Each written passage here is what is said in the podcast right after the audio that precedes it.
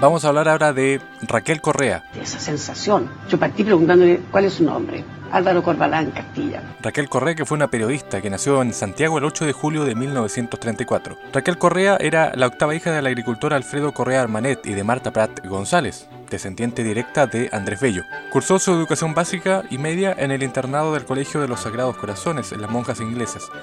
Luego intentó ingresar a la carrera de teatro, pero vio frustrada esta incursión, ingresando luego a la Escuela de Psicología de la Universidad de Chile, hasta que en 1956 comenzó a estudiar periodismo. En tercer año de esa carrera es invitada por la profesora Lenka Franlich junto con un grupo de alumnos a participar en un proyecto radial. El resto del grupo desertó, pero ella terminó trabajando en este programa que se llamaba Puntes de Radio Minería. Más tarde, Correa trabajaría en la radio Universidad de Chile y en la revista Entre Telones. En 1960 comienza a colaborar con la agencia cubana Prensa Latina y entra como reportera a la revista Bea, donde trabajará desde 1961 a 1975 ascendiendo así a jefe de informaciones, subdirectora y finalmente directora. Más tarde, en los años 80, se hace cargo de la sección de entrevistas del diario La Tercera, en donde hace de su entrevista del domingo toda una institución, para emigrar luego en 1981 a El Mercurio, tentada por una mejor oferta en el cuerpo de reportajes de ese diario. El 25 de abril de 1988, trabajando nuevamente en Canal 13, en la Universidad Católica,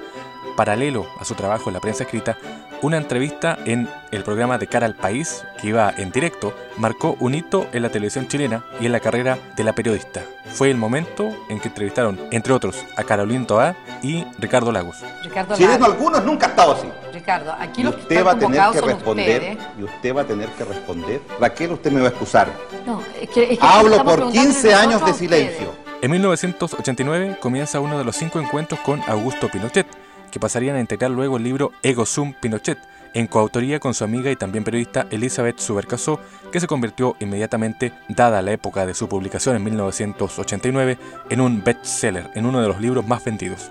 Raquel Correa finalmente falleció en su hogar el 10 de septiembre del año 2012, luego de sufrir un derrame cerebral seguido de un paro cardíaco. Había nacido en Santiago Raquel Correa el 8 de julio de 1934. Esos periodistas que hacen publicidad de, multitiendas y de cosas, les deseo que les pase algo como lo de la Polar, para que vean cómo un periodista no debe comprometerse con ninguna marca.